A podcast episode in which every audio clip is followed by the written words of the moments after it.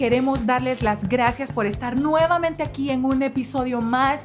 Quiero confesarles, Sherry, que estoy impresionada con la cantidad de gente que nos ha escrito por esta serie de episodios que hemos hecho. De verdad, mil gracias a todos los que están nuevos en nuestro canal, que se han suscrito recién.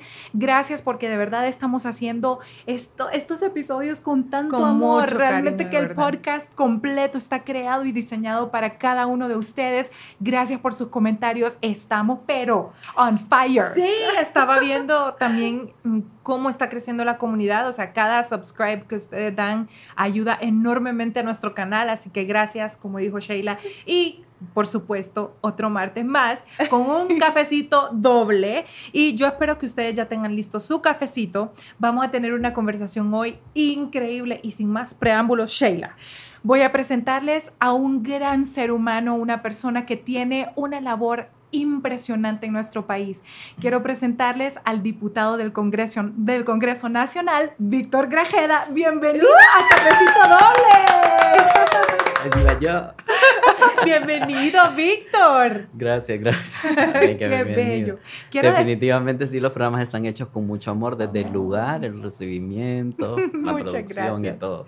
Muchas gracias. y el café doble que le tenemos, porque ah, este cafecito doble es definitivamente está rico, ¿verdad? Salud. Y aquí vamos a mandarle un saludo a Facu porque estamos tomando el, café caballero. Ustedes, esto no es propaganda, de verdad, de, de corazón está Deli se los recomendamos. Está buenísimo y es que está fuerte. A Sherry y a mí nos encanta el café así, fuerte, doble, cafecito doble. Quiero que sepan que Víctor vino desde San Pedro Sula solo para estar aquí con nosotros. De verdad valoramos tanto esta oportunidad, Víctor. Y yo quiero que comencemos esta conversación conociéndote un poquito más. Para eso tenemos que conocer tu historia. Así que quiero primero, antes que nada, preguntarte cómo fue eh, cómo ha sido tu vida desde que saliste del closet y cómo fue esa, cómo, se dio todo en tu vida. Contanos tu historia. Todo. Todo, todo, todo, todo, todo, queremos todos los detalles. A mí me encanta contar todo, definitivamente. Y a nosotras nos encanta escuchar, vos Sí, sí, sí, sí. Eh, nada, em, actualmente tengo 32 años. Mi salida del closet fue a los 18 a, raíz de una crisis nerviosa. No wow. creo. Una crisis nerviosa. Sí, vengo de una familia cristiana católica. Ajá. Y nada, eh, nos inculcaron mucho el tema, obviamente religioso, y el tema del pecado y el respeto a poder llevar una línea correcta de cómo es que Dios quiere que llevemos nuestra vida. Entonces, em, en mi colegio, la escena se la voy a narrar así. Estaba comprando las golosinas del receso en el recreo de mi colegio. Y nada, sentí de repente un balde de agua fría tremendo, así que me cayó como eso, literalmente como un balde de agua fría y sentí un mareo y me desmayé. Entonces, pues obviamente pues llamaron a mis papás, ya me reviví, reaccioné y todo. Me llevaron al médico, efectivamente. Entonces eh, el médico dice a mis papás, ok, este es cipote está pasando por una situación de estrés. Hay algo que lo está saturando, algo que lo está cargando. Y esto es lo que hace que le descadene en, en estos eh, episodios de ansiedad. Bueno, entonces, eh, nada, yo tuve tres días. Literalmente yo sí vi muy cerca la muerte. Eh, al ser cristiano, pues hasta mi mamá optó por traer en la iglesia católica, hay un sacramento que se llama la unción de los enfermos, que se le da como en un plano ya casi. Ya cuando está la muerte, sí. De mi mamá trajo al padre a la casa, me dieron la unción de los enfermos y todo, fue muy fuerte, bajé casi entre 8 y 10 libras en un lapso de 3 días. Eh, diarrea, vómitos, taquicardias, mareos, o sea, yo en cama tres días. Y justamente tres días antes de mi cumpleaños también, porque eso fue el 30. Ay, Dios. Y yo eh, eh, cumpleaños el 3. De a manera es como una experiencia espiritual, así como tal, siempre. Yo, yo, yo conservo eso, el, amor de Dios, el respeto a Dios, y creo que, que quede claro también. Que el tema religioso no está parte en la comunidad LGBT, forma parte de muchos, sino que de la mayoría. De la es más, la mayoría de las personas que conocemos de la comunidad son personas eh, muy creyentes. Sí, sí, sí. Entonces, un, la mamá de una compañera me llamó por teléfono. Y me dijo es, mi papá recibió la llamada a mi celular. Recién empezaban a salir los teléfonos, el Motorola de pantalla color tenía. Entonces me llamó y dijo, no, mire que soy la mamá de Bessie, me dijo, y necesito hablar con su hijo. Y me la comunica, me dice, mire, hijo, me dijo, yo tuve un sueño, me dijo. Y en este sueño yo sabía que un amigo, pues yo me llevaba muy bien con la hija de ella, era mi compañera de colegio. Eh, un amigo de mi hija, compañero, no sé, una relación, ahí había algo.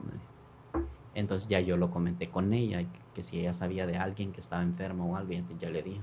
Inmediatamente que la señora se levantó del sueño, empezó a rezar por mí sin saber quién era yo, sin nada. Fue una experiencia. ¡Wow!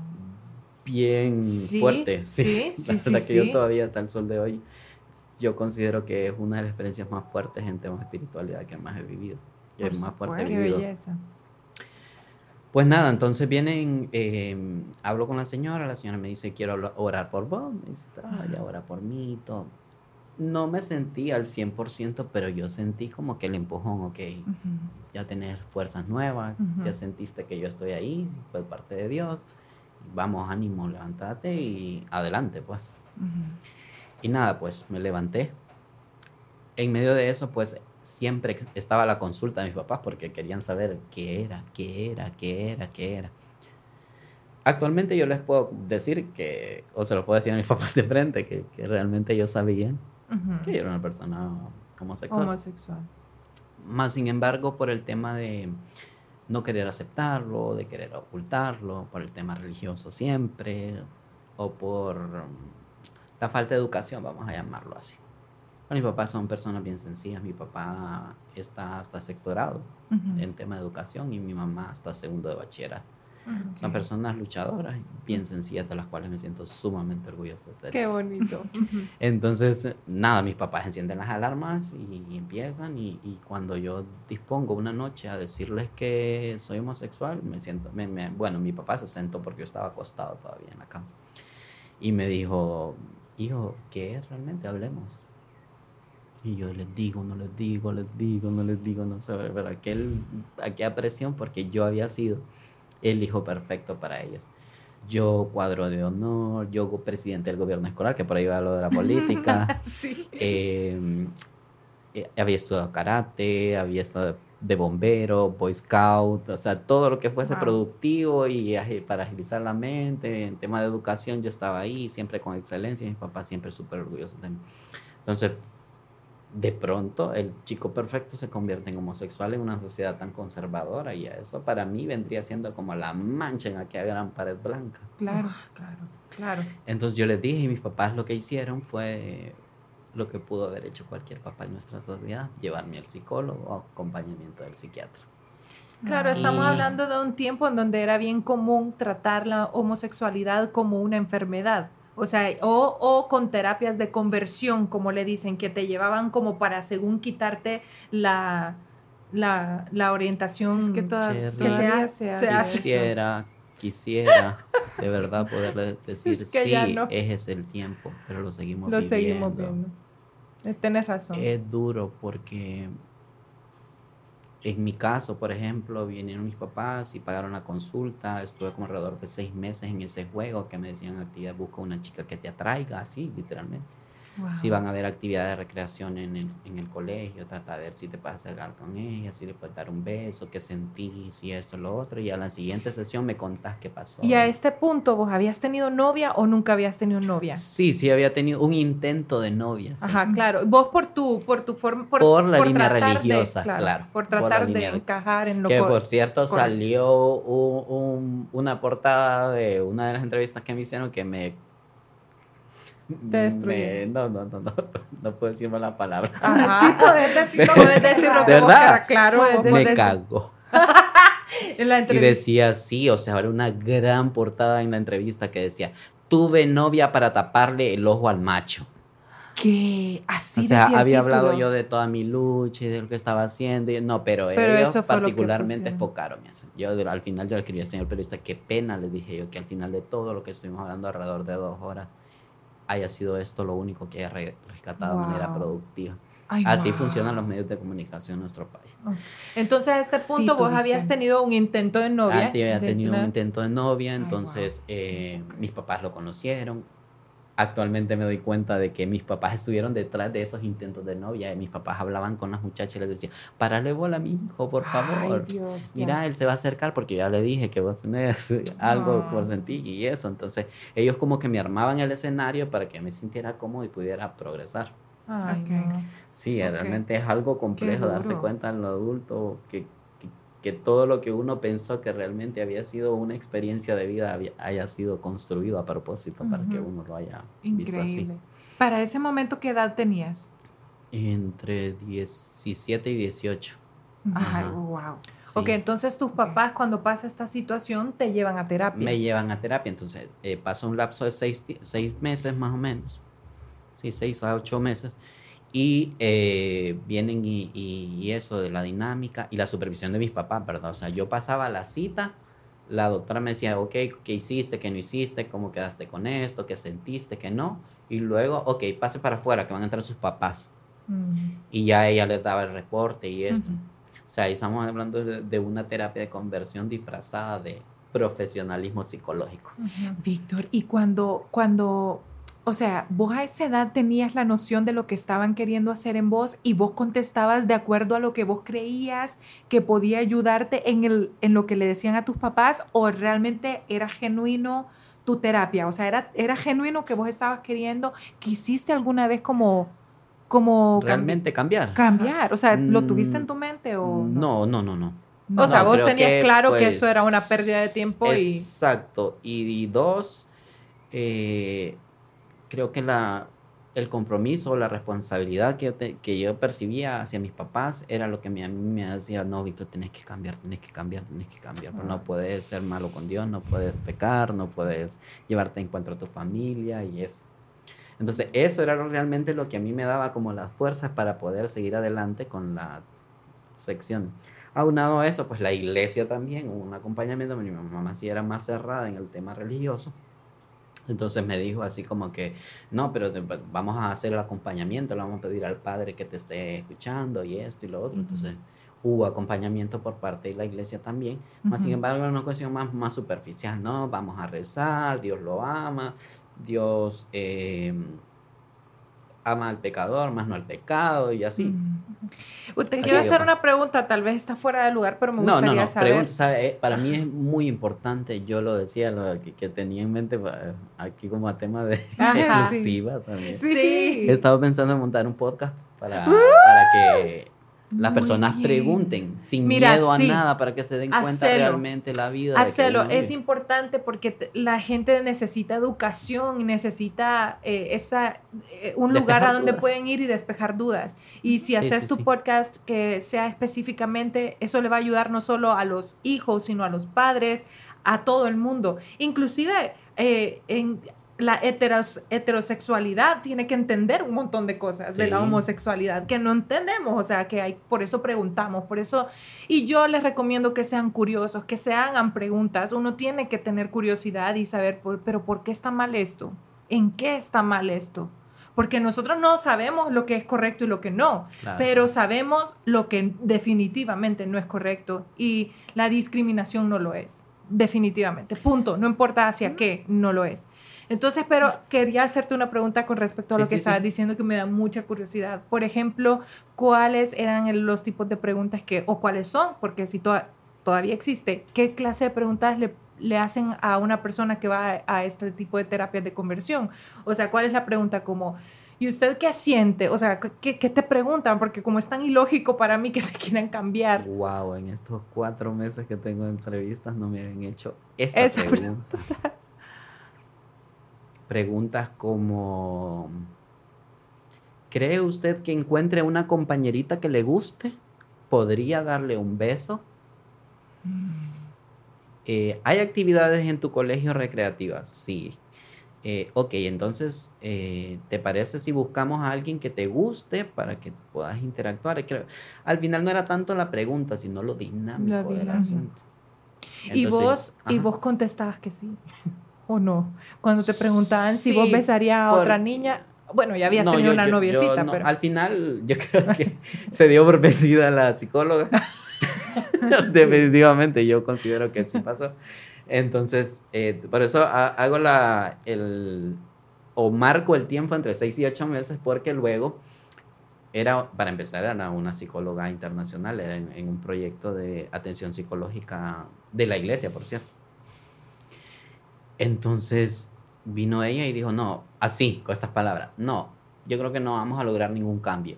Vamos a trabajar en aceptación ahora para que te sientas mejor. Y yo, ¿En serio?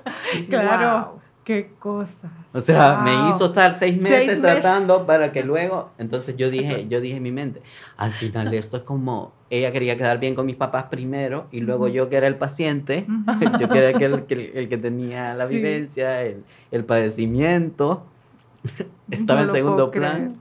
Así fue. Entonces entraron mis papás y así tal cual. O sea, no miren, don Julio, doña Suyapa, eh, su hijo efectivamente es homosexual, o sea, como que había cumplido los lineamientos, el test y tiene este pelo amarillo, tiene cuatro aquí, esto y lo otro, sí, o sea, como que había un un formato para ser homosexual. fíjate que, siento que es algo tan fuerte de vivir para los papás, sobre todo papás uh, que, que viven en países como el nuestro.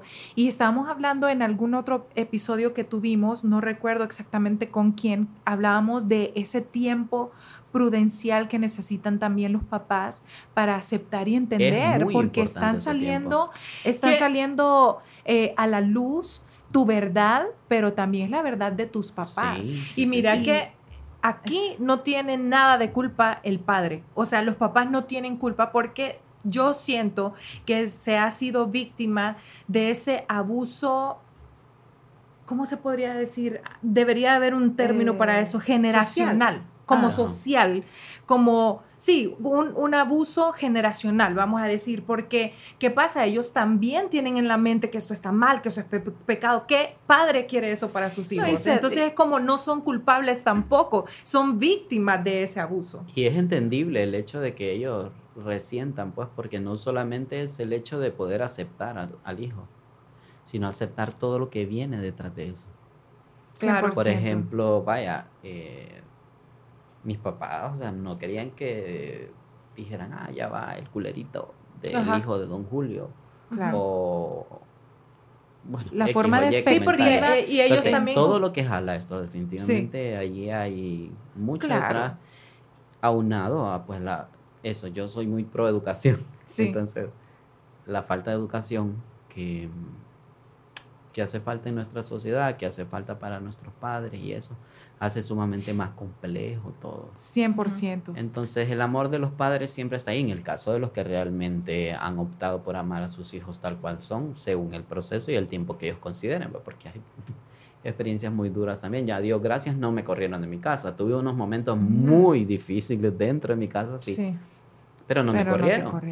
Dentro de todo tu entonces, era... entonces vamos a decir que tú que tuviste una etapa difícil como de los 18 años en adelante, unos cuantos años, pero tus papás llegaron al momento de aceptar que esa era la realidad, que esa es tu realidad y, y, ya está, pues. Siempre eh, he sido como muy opuesto ¿Siempre fue? Opuesto, en, el, en la cuestión de que yo voy a demostrar y voy a hacer que ellos crean o acepten o toleren o digieran el hecho de que yo soy homosexual con mi accionar. Ya. Entonces, em, nada, yo en la medida de lo posible en mi espacio trataba de ir así como metiendo el tema y esto, aunque estaba prohibido en mi casa, para la reacción de mis papás fue muy diferente. Mi mamá me dijo, estoy completamente decepcionado de vos porque ya no crees en la voluntad de Dios y que puede ser la obra en tu vida. Y o sea, que yo había mm. hecho todo mejores notas del mundo y todo, y yo era el niño perfecto, no malcriado ni nada, y mi mamá me decía que estaba decepcionado de mí. Qué increíble. No, y como el papel psicológico que eso juega en una persona. Cuando tú, las únicas personas que te pueden dar esa seguridad para que vos puedas manejarte en tu vida más adelante como un adulto con esa seguridad y, y el autoestima son tus papás. Y que tu papá te diga a muy temprana edad, cuando recién estás empezando tu vida, que está decepcionado de vos, es una cosa bien fuerte que emocionalmente te juega chueco más adelante. Y ahora el escenario de mi papá fue completamente diferente. O sea, él se cerró y dijo, no, aquí no se puede hablar ni de que quién te atrae, ni cómo lo conociste, ni nada. O sea, ese tema aquí está completamente bloqueado. O sea, está prohibido hablar de esto aquí. Sí, claro, es mejor silenciarse. Eh, eh, para nuestra, nuestra la, forma de, de, la mente de nosotros como es tan cerrado y es tan cuadrado y algo que no es para nosotros que no nos hace sentido, preferimos no hablar de eso que abordarlo y ser curiosos al respecto y preguntar, pero ¿por qué? Y Víctor, ahora quiero saber, ¿cómo fue que entraste al ámbito de la política sabiendo perfectamente la situación en nuestro país que es tan compleja para toda la comunidad. Y, contanos cómo, cómo, fue desde tu interés por, por, por la política hasta llegar a ser diputado, porque quiero que la gente sepa que Víctor es el primer diputado abiertamente gay en el Congreso Nacional. Para Víctor, porque para eso necesitas huevos y los tuviste. Así me dicen los compañeros en los pasillos. Los tenés más grandes que un montón aquí, que no tienen el valor. Víctor, es importante. Entonces, realmente es la primera vez que la comunidad puede sentirse identificada y representada por por lo menos una persona que haya tenido el valor de hacerlo. Entonces, contanos ahora esa parte de tu vida, el proceso, cómo empezó todo. Ahorita mismo. Entonces, eh, nada, yo vengo de una familia de izquierda. Mi papá, mi papá es líder sindicalista. Se formado realmente de izquierda. Entonces, de, de ahí en la fuerza de ir en contra de la corriente. Ajá, correcto. Entonces, eh, mis papás tenían como amistad a la diputada titular con la que yo iba. ella se acerca a mí, me conoce, eh, cómo he crecido, mi formación política como tal y todo, pues obviamente ya, ya sabía que yo iba a compartir su línea política, pues, optando por una candidatura en el Partido Libertad de Refundación, al cual agradezco definitivamente la oportunidad, si no, no estuviera aquí, tuve que haber tenido un canal. Entonces viene la diputada y se me acerca a mí, la diputada Silvia Ayala y me acerca y me dice, Víctor, estamos formando la planilla, y queremos la inscripción, eh, sabes si podemos contar, si te atreves a formar parte de la planilla. Y nada, pues, pensalo y me decís. Pues yo estoy sentado con Kenneth a la par. Aquí está Kenneth. Aquí está Kenneth, que ya más adelante le vamos a explicar, le vamos a dar todo un quién es Kenneth. Entonces bien, vengo yo y le digo yo Kenneth, le digo yo, mire, escribió la abogada Silvia, le digo, esto es una broma, que, quieren que sea diputado, le digo, ¿cómo es esto? Vos ni te lo creí. ¿cómo es esto? Entonces, pues ya él dice, aclare las cosas y usted dígale cómo realmente usted tiene su panorama, qué es lo que usted puede ofrecer y qué es lo que no. Pues ya agarra mi teléfono yo y le digo, abogada, muchas gracias por la oportunidad. Le digo, yo realmente me siento agradecido con que me tome en cuenta. Solo con el hecho de que ella tuviera la voluntad de escribirme, creo que ya era bastante. Entonces digo, pero hay tres factores que yo los veo como un obstáculo. ¿Cuáles son esos obstáculos?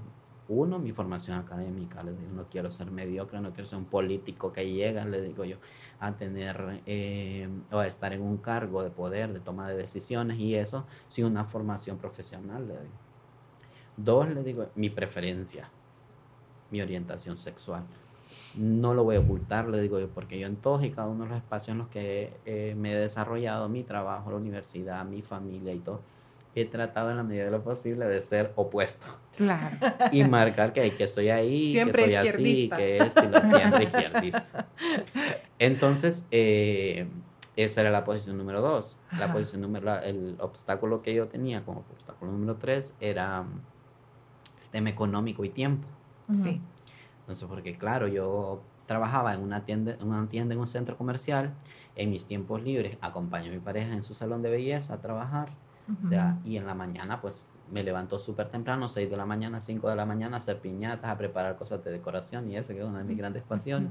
que ya les vamos a dar también todos todo los, el lapso del tiempo del día para mí era sumamente productivo y ocupado. Pues yo lo que menos hacía era desperdiciar el tiempo. Sobre todo que en esa etapa todo es tan temprano que no sabes, al final es, no sabes si vas a quedar, no sabes qué va a pasar de todo. Y después de toda la inversión y el tiempo y todo eso. Exactamente. Entonces todo eso fue lo que yo realmente miré. Entonces, las respuestas fueron las siguientes. Uno, el tema formativo, me dicen, no creo que sea un obstáculo, ya somos conocedores que hay grandes políticos a nivel mundial y tanto nacionales, digo, que, que, tienen el compromiso y la responsabilidad con, con el pueblo y la voluntad del, del, del, poder popular y todo esto, que han hecho un muy buen papel. Realmente el, tema de, de, de, estar educado o no, no es una limitante. Dos, el tema LGBTIQ me dice, nosotros somos el único partido que tiene una Secretaría de Diversidad Sexual. ¡Wow! Entonces tenemos nuestra compañera Viena, me dice, ella es la, la secretaria. ¿Puedes explicarnos un poquito eso? O sea, ¿qué significa? La Secretaría de Diversidad Sexual está enfocado como en, en la organización dentro del partido de personas LGBTIQ. Ajá. Por eso es que Partido Libre había llevado anteriormente a personas trans como candidatas. Ya, ok. Wow. Ajá. Entonces, la, la tercera el, respuesta fue que el tema de tiempo y, y, dinero, pues me dijo, mira, el dinero se va sobre la marcha, no te preocupes, estamos en pandemia, el tema de tiempo no es limitante tampoco, porque como estamos en pandemia, todo va a ser más virtual y todo, te conectas en una reunión y en la toma de palabras, pues ahí va saliendo. Mm. En un inicio, era una propuesta para que yo fuese diputado titular, propietario, al Congreso se movieron las piezas dentro del partido y todo, como siempre se mueven los intereses y todo. No es exclusivamente el Partido Libertad y Refundación, en todos los partidos políticos existen. Entonces, al ser yo una persona con mucho menos eh, poderío político, por decirlo así, o experiencia política, pues al final terminé siendo suplente. Entonces, eh, opté por solicitar el apoyo de la diputada titular con la que se iba en fórmula y le dije yo, yo puedo ser suplente, pero de su persona porque yo ya había hecho el trabajo de recoger las firmas y todo. Y la verdad que sí tengo pueblo, y no pudimos medir que de, de 5.000 firmas que el departamento estaba solicitando, yo había reunido 500. Wow. 500 y algo. Oíme, pero una cosa, entonces vos a vos realmente de corazón, desde que te dijeron y, y, se te abrió esa oportunidad, siempre quisiste, o sea, te, te apasiona eso.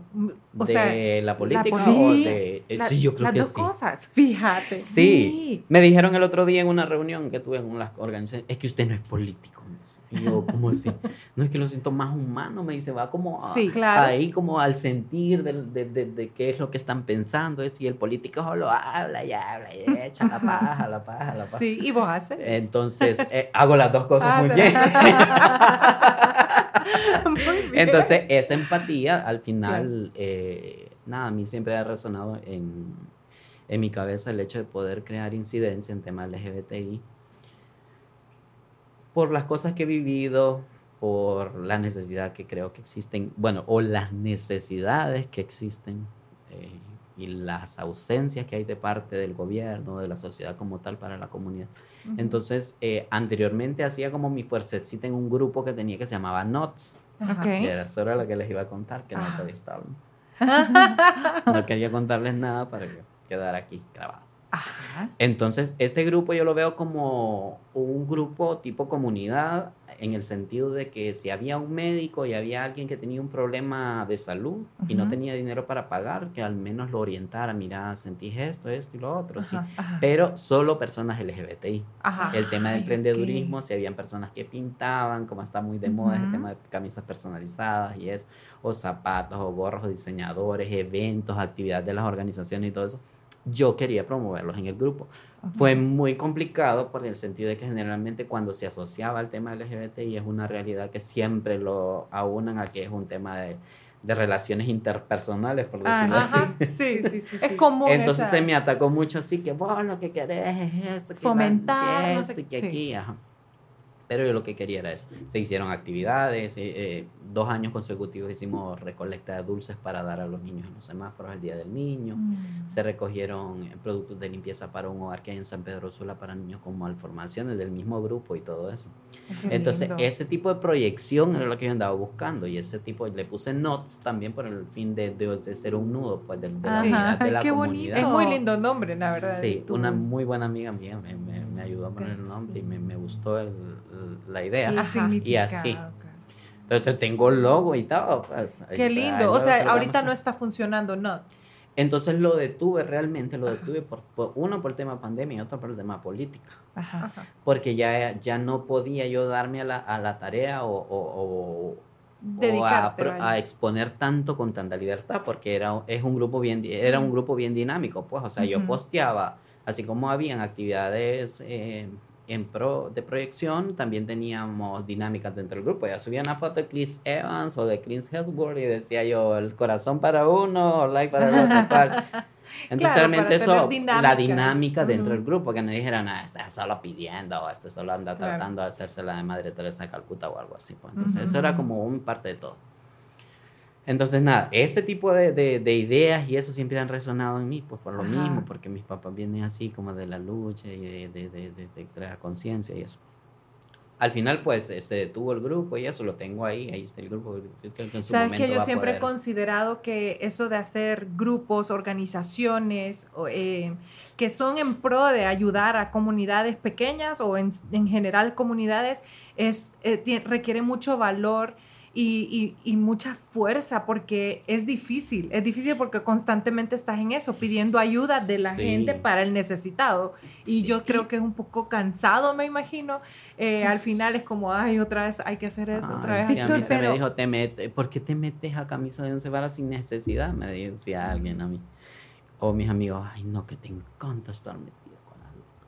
Ay, no. Y yo, pero al final... Pero es O que sea, eso pero es que lo llena, que o quería, sea, ajá, claro. y no, y yo lo que quería era ir en contra de lo que decían de la comunidad, de que la comunidad es disco, la comunidad es promiscuidad, la comunidad es vestirse, o sea, hay es que, muchas ojo, cosas no más estamos allá. diciendo que no existe, porque es verdad, Claro. o sea, o sea, es bien conocido, una y hay un realidad. es una realidad que hay mucha promiscuidad también, pero no solo en la comunidad eh, LGBTQI, no es solo allí. Entonces sí entiendo, entendemos, ¿verdad? Pero también no hacer nada al respecto, como en tu caso hubiera sido peor, o sea, Sí, y la tenía... experiencia fue una, una muy Víctor, y, cuando vos, ahora que estás en este, eh, eh, que ya estás en, eh, ejerciendo como diputado, contame qué, qué cosas han sido las más difíciles que has tenido que enfrentar por ser abiertamente gay. ¿Te han discriminado a- a- o no ha- o realmente te has sorprendido y te has dicho como la, la verdad que me, me están apoyando? ¿Cómo ha sido tu experiencia ya estando allá adentro? Ha sido agridulce, la verdad. Sí. Días muy agradables y días muy desagradables. Ujú. Ok, desde un inicio, el primer día para mí fue muy desagradable. ¿Por qué? Porque el, el tema que comenté sobre el tiempo y dinero Me limitaba a mí el hecho de poder involucrarme mucho en las campañas. Entonces siempre se me, de- se me llamó la atención de por qué no me incorporaba, por qué no colaboraba tanto y esto y lo otro. Pero al final era algo que yo definitivamente desde un inicio dejé muy claro. pues. Entonces, ese choque que hubo, de como que el partido o, o que el, el grupo de candidatos lo vio como una irresponsabilidad de parte mía, al final, pues eh, yo tenía eso aquí, esa espinita, esa espinita, dije, cuando me toque verlos de frente, cuando, cuando qué tenemos la primera sesión, yo llego solo, así literal como la canción, con mis maletas y todos y mis sueños y todo, llego al Congreso. De repente yo dije, yo, ¿será que esta gente me va a empezar a voltear a ver mal? Dije yo, o no me van a querer, o me van a empezar a atacar por mi homosexualidad porque no era nada ajeno. Yo hice dos que tres publicaciones diciendo que era una persona LGBTI abierta y que no tenía ningún problema. Entonces, uy. Entonces eh, vino, pues ese estrés realmente fue bastante, así, yo, la verdad. Sí. Aparte de que era mi primera vez lejos de mi casa por un largo periodo de tiempo, yo vivo en San Pedro Sula, entonces me venía aquí a Tegucigalpa sin tener a nadie aquí más que un par de amigos, Ujú. Un amigo periodista, eh, Fer- hola, Fer, Ujú. que me apoyó y me recibió en su, en su apartamento y todo, entonces él hizo un poquito más agradable ese momento. Para sorpresa mía, los diputados y diputadas del departamento de Cortés, con las cuales eh, hacemos bancada, me recibieron, pero de lujo. Súper bien. De lujo Qué- actualmente. qué agradable yo, sorpresa, ¿verdad? Sí, yo, yo soy muy agradecido. Sumamente agradecido con ellos porque el temor se convirtió al final en, en una experiencia muy bonita. Qué bonito. bueno. Entonces, sí. Entonces, y el partido como tal, eh, sí, eh, me da mi espacio y todo, no, no, no, no tengo ningún limitante, más sin embargo, se, hablábamos tras cámaras que es un poco difícil porque aunado a tanta necesidad que hay en nuestro país, el tema LGBTIQ Ujú. vendría siendo como, haga fila, Ah, ya le vamos a dar tiempo sea, y poder para que accione. Me estabas diciendo, nos estabas comentando también que hiciste una propuesta para lo de mayo, para, para el día contra la, la homofobia. Sí. Entonces, eso fue una... y, bifo- y hay varios, ¿verdad? Es la Sí, homofobia, homofobia, trans- lesbofobia, transfobia, bifo- bifobia bifobia. y no, la interfobia. no, Ajá. como- como eso es más. Entonces, corporal. tu propuesta fue, eh, eh, eh, o sea, el propusiste, porque me estabas hablando que fue una propuesta. Sí, Háblanos de, esa, de eso. ese fue un día muy agradable, definitivamente, porque fue como liberador, fue un Ajá. tema así como que, vamos, Pito, tú puedes. Entonces sucedió de la siguiente manera, yo voy en el pasillo con mi cartelita, bueno, es realmente mi bolso donde ando la computadora aquí, yo voy en los pasillos y todo. No, para nadie es ajeno al Congreso que yo soy homosexual. Ajá. Entonces eh, se me acerca la diputada, la diputada Ligia Ramos del Partido Salvador de Honduras, se me acerca y me dice, mira, tengo una solicitud de una organización, me dijo, necesito que me hagas acompañamiento. Estos temas tienen que ir acompañando a tu persona. Claro, le dije yo a ojo cerrado, como yo no, no voy a, a Claro. meter mano en esto, que definitivamente es en pro de mi comunidad, de- a la cual pertenezco. Entonces, necesito que hagas un pronunciamiento. Entonces, me- estuvimos como tres días esperando que se nos diera la palabra para poder meter eh, el proyecto de decreto, que es para que el 17 de mayo se conmemore el Día en contra de la homofobia, transfobia, bifobia y lesbofobia.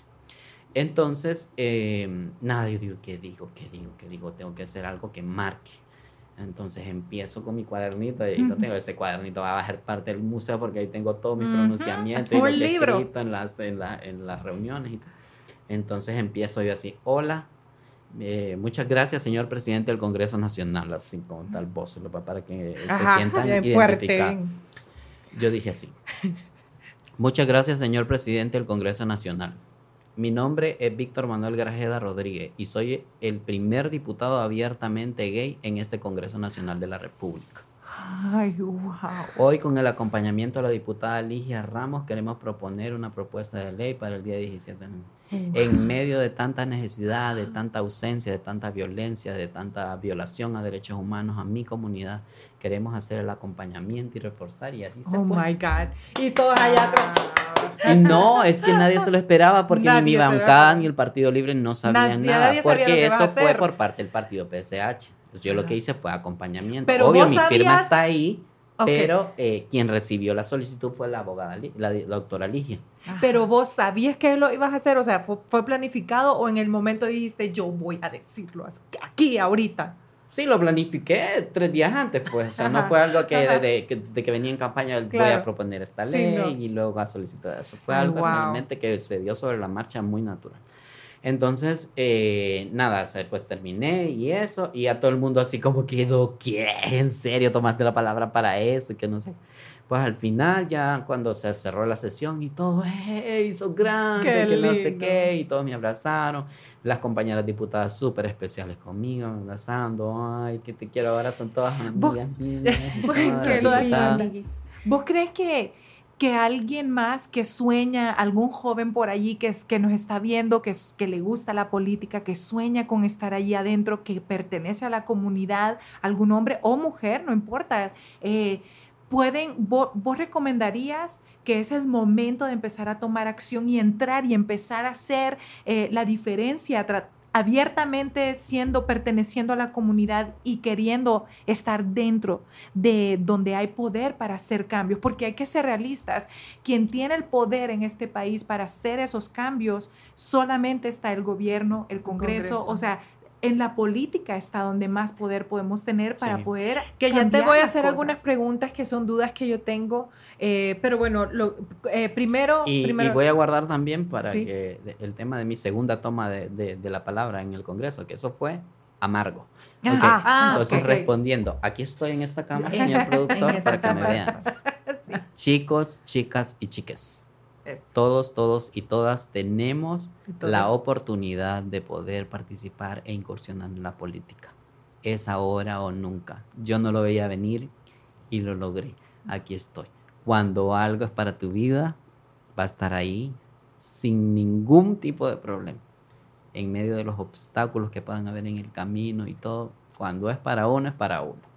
muy, Muy bien. Me parece también que eh, no me gusta decir yo hice o yo, porque no soy así definitivamente. A mí Ujú. me- eh, en varias entrevistas o varias eh, convivencias que he tenido con la, con la comunidad y organizaciones, me pero date cuenta de lo que has hecho para la comunidad, es histórico, abriste camino para muchos, que no sé qué. Más sin embargo, yo nunca me abandero así, o sea, yo hice, yo fui el primero y esto, y lo- no me gusta, me gusta vender Claro. un Pero aunque humano, no te guste, empático. pero fíjate, se nota, se nota que sos una persona de, de, de la gente, de humano, o sea, que como te dicen, Me que haces conexión. como, ma- como Pero, sí. pero Sí. aunque sos sencillo, se te tiene que dar ese mérito, porque no cualquiera lo hace y no cualquiera se para por algo, por algo que quiere en la vida sin miedo, y- o sea, sin temor a que pase lo que tenga que Frente pasar, pero que vos sea. estás allí al pie del cañón, listo para la, la- la batalla, ¿me entendés? Entonces con esto cierro aquí así. Si yo pude, ustedes pueden también. Así Solo hay que buscar los espacios.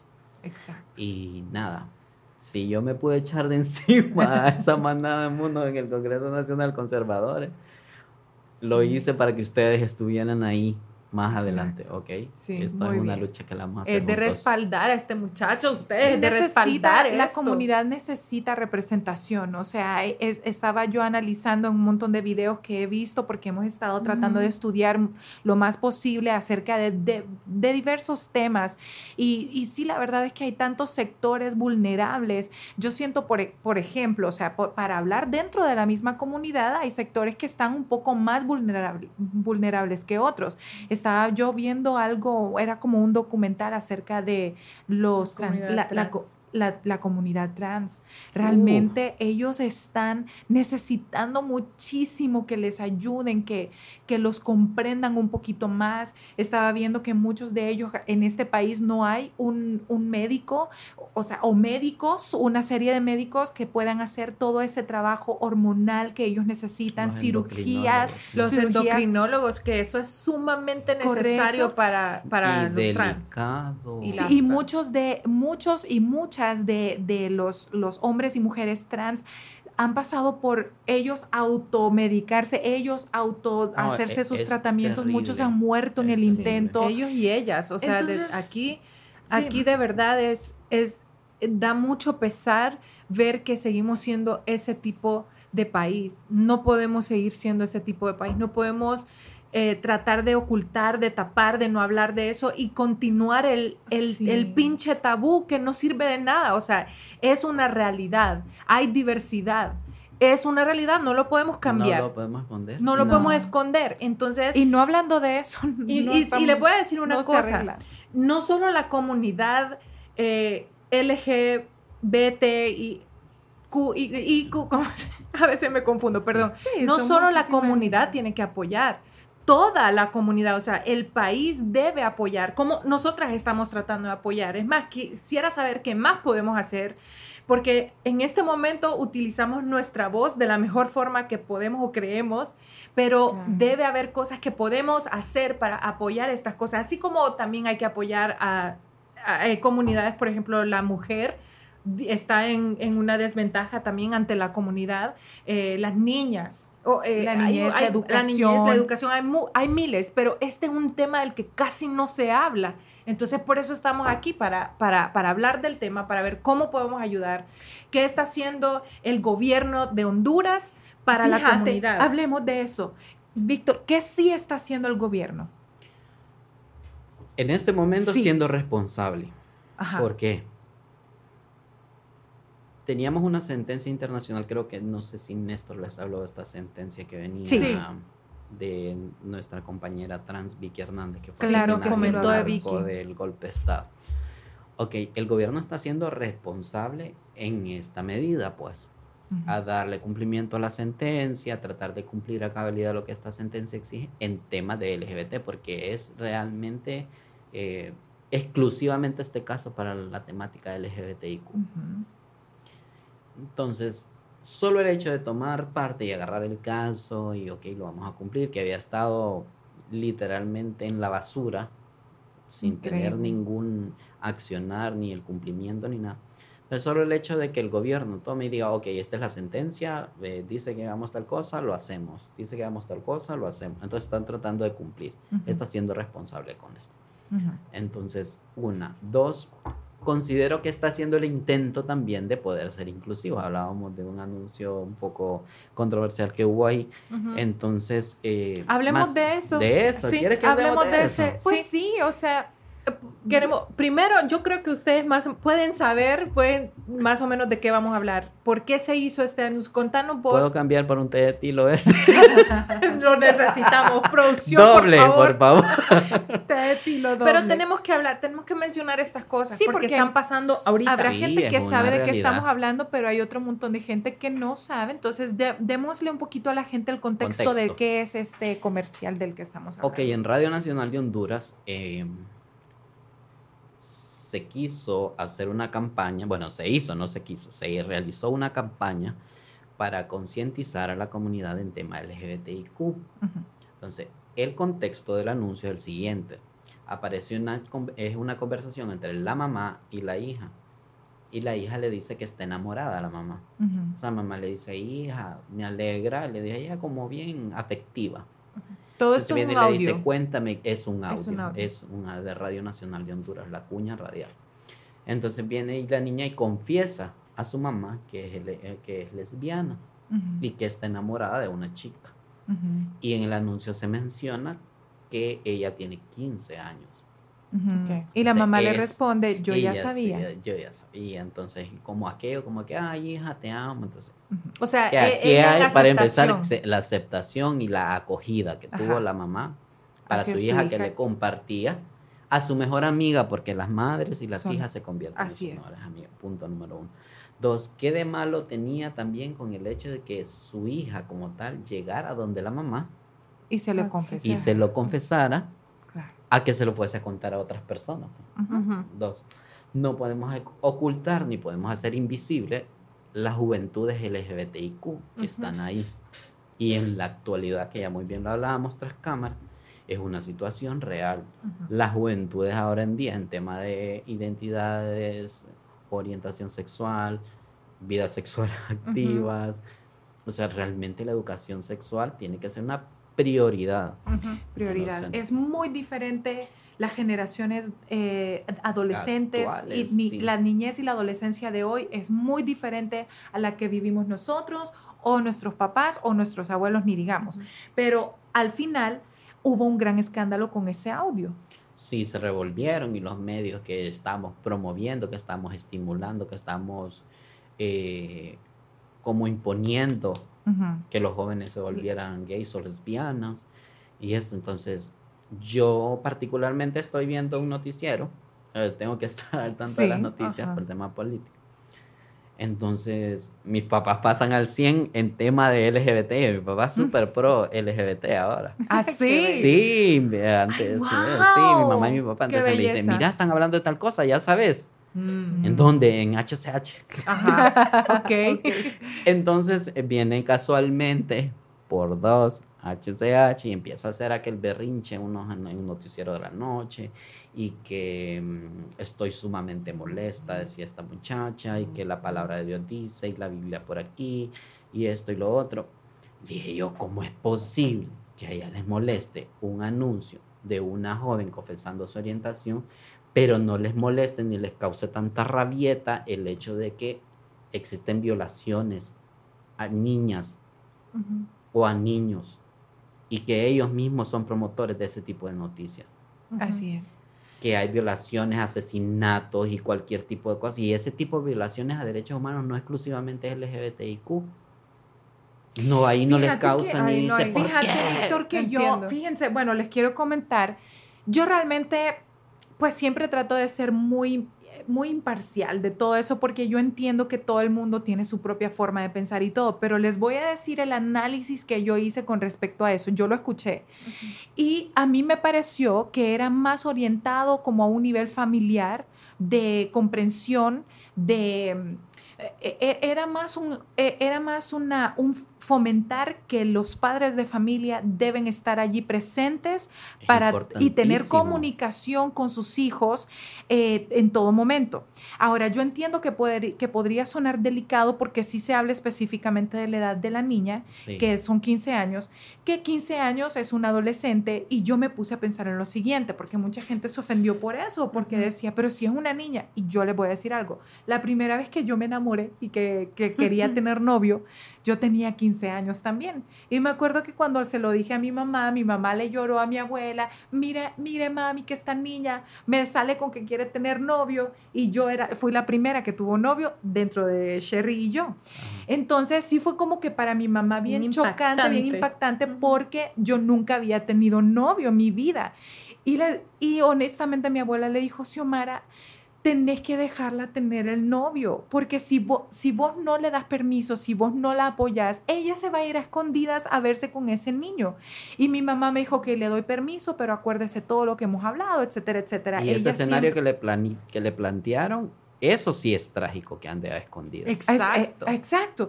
Entonces yo digo, ¿qué de diferente tiene que yo tenía 15 años y me gustó por primera vez un niño a que una niña de 15 años le guste por primera vez una niña, que se enamore de una niña? Y esa fue Cuando nada hay mi niñas- reflexión, ustedes porque Cuando recordar que a los que- 13 años está empezando la actividad sexual Ah, bueno, y actualmente esos son en otros 20 promedios. pesos, Ah, porque la- sí. cuando ya son activamente sexuales desde que son niñitas, eso son otros, eso es eso, otra es cosa. una eh, es una discusión muy diferente, ¿verdad? En la mesa, pero vaya, yo me acuerdo que yo me enamoré tan inocentemente de este primer novio que tuve y me encantó, o sea, lo, yo la pasé súper bien, fui muy feliz hasta que no lo fui más y por eso terminé esa relación, pero fue muy abierta con mi mamá. De hecho, yo le contaba todo a mi mamá, le decía, mami, fíjese que él tal cosa es un, es, es un poco muy celoso. Luego, mami, fíjese que, bueno, de hecho yo le empecé a decir a mi mamá por qué no quería seguir con él. Yo no estaba lista para una relación ya a- a- de ese Física, física. vaya. Yo no. Y mi mamá me dijo, pues usted no tiene que hacer nada que usted no esté lista. Y por esa comunicación tan cercana y esa amistad que, te- que tuve con mi mamá, yo me evité, o sea, de evitaste las que me cometer salvé, errores, ¿sí? me he salvado de tanto en la vida por tener esa amiga como mi mamá. Entonces esa fue mi reflexión nada más. Entonces, Sí. El comercial pudo haber sido eso, ¿saben? El Sí. comercial pudo haber sido como sé la mejor amiga de tu hija. sí. Deja que ella te entregue el valioso regalo de decirte la verdad a, a vos, o sea, a usted como mamá, porque si no se lo va a ir a decir a la amiguita o, o- o- o va a cometer errores como lo que hablábamos, va a entrar en una relación en donde tal vez no le conviene, pero no Mm. tiene a nadie con quien hablarlo, no le, no, no le tiene confianza a nadie. Entonces, hay que, hay que entender lo que decía más temprano. Ya está, existe, estamos aquí, o sea, esa es la realidad. ¿y ustedes Entonces- internamente qué pensaron de eso? Oh, cuando- ok, eh, Ah, es vos hiciste la relajito. yo, eh, la aclaración, sí. Entonces, dos cosas. Mi postura definitivamente fue, ok, tuvieron que haber sido un poco más cautelosos por el tema de que el ambiente no está apto para tocar Sí. este tipo de temas en la sociedad. Entonces, me parece a mí que quizá tuvieron que haberlo socializado un poquito más Ujú. Ujú. para que esto, antes de ser eh, poco productivo, fuese beneficioso para la comunidad como tal, porque lo que se quiere es crear conciencia. Claro. Porque esto al final puede desencadenar en una ola de violencia, pues. Uy, sí. Claro, qué horror. Tenés toda la razón. Que fue lo que sucedió después del comentario en este medio de comunicación. Entonces vengo yo y dije yo, no, aquí yo no me quedo con esta. Ujú. Si tenés el poder en tus manos ahorita, agarro y agarré mi teléfono y empecé a Twitter, gracias, fulanito de tal, pues digo otra vez. Sí, debes de- decir lo que querrás. Gracias. Igual es público, pues, Sí. o sea, pueden ir a tu Twitter y ver. Sí, exacto. Entonces dije yo, gracias HCH, dije yo, por estimular el odio, por eh, fomentar la violencia en contra de la comunidad LGBTIQ. Entonces Mm. dije, condeno enérgicamente los medios LGBTIQ fóbicos. Entonces esto tuvo un montón de retweets y eso, y, aunado a eso empezaron la gente, sí, que es que lo que querés, que, que nosotros nos vamos a andarte con, tu, con tus culeras para otro lado, que no sé qué, y aquella ola de ataques y esto y lo otro. Entonces yo agarré otro tweet, que ahí está en mi tweet, entonces dije, aquí se lo puse, aquí están los resultados, tres puntos. Porque unos comentarios que, o sea, definitivamente Bien ofensivos. Y... y el poder que estamos ejerciendo en este momento de poder comunicarnos y poder trascender por medio de una cámara, a través de un micrófono o por medios escritos y eso, tenemos que dejar una huella productiva, una huella positiva para las personas. Y ustedes me decían, yo, nosotros queremos utilizar nuestros medios para poder educar, para poder promover. Yo, en la medida de lo posible, he sido sumamente cauteloso, delicado. Yo les he dicho a las iglesias cuando me toca dar entrevistas, por favor, o sea, no vean esto como un ataque, o sea. Sí, porque no lo es, al final no lo es. Esto es una lucha de meros derechos civiles en el caso del matrimonio igualitario. Que más, sin embargo, una de las preguntas que te quería hacer. Que más, sin embargo, no está contemplado en el plan de gobierno de Xiomara Castro en estos cuatro años, quizá más adelante. Pero yo tengo que respetar una línea de trabajo, no puedo ir en contra, pues también. O no ir a manera afectando, porque hay, hay que respetar el procedimiento también que las organizaciones han visto a, a medida pasado el tiempo y su trabajo y es, y ellos tienen como unos procedimientos que quieren que se respeten. Entonces, lo menos que puedo hacer yo es respetar ese trabajo y ir a, paso que ellos consideren correcto. Entonces, o no entiendo realmente. La pregunta, quería hacer, ya que hablamos del matrimonio, del, matrimonio eh, homosexual, ¿verdad? Eh, me gustaría saber, o sea, lo acabas de contestar básicamente, pero si pudiéramos hablar, o sea, estamos muy lejos entonces de eso, estamos lejos de poder eh, tenerlo en, yo quisiera poder decir que no. Pero, sí está difícil, no porque no haya la voluntad, porque hay un actor. Claro. Yo sin ningún problema pudiese eh, tomar la palabra y proponer el, matrimonio igualitario o la ley de identidad de género o la adopción, que es otro tema súper conflictivo, polémico. O sea, hay mucho. Más sin embargo, esto funciona con votos y la política es así. Sí. Yo puedo tomar el micrófono en el Congreso. Gracias, señor presidente. Quiero proponer y hablo del matrimonio igualitario.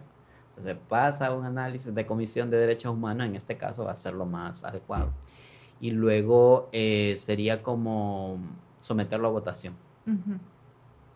Yo sinceramente no creo que vote. Sí. Por un tema tan sensible como la modificación de, el matrimonio.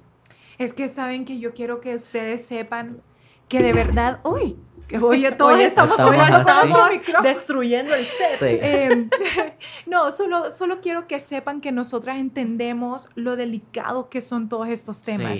Y yo siempre lo he dicho, eh, Víctor, en cada uno de estos episodios, que nosotras hacemos esto con tanto amor y desde un lugar de mucho respeto. Y se percibe, muchas gracias.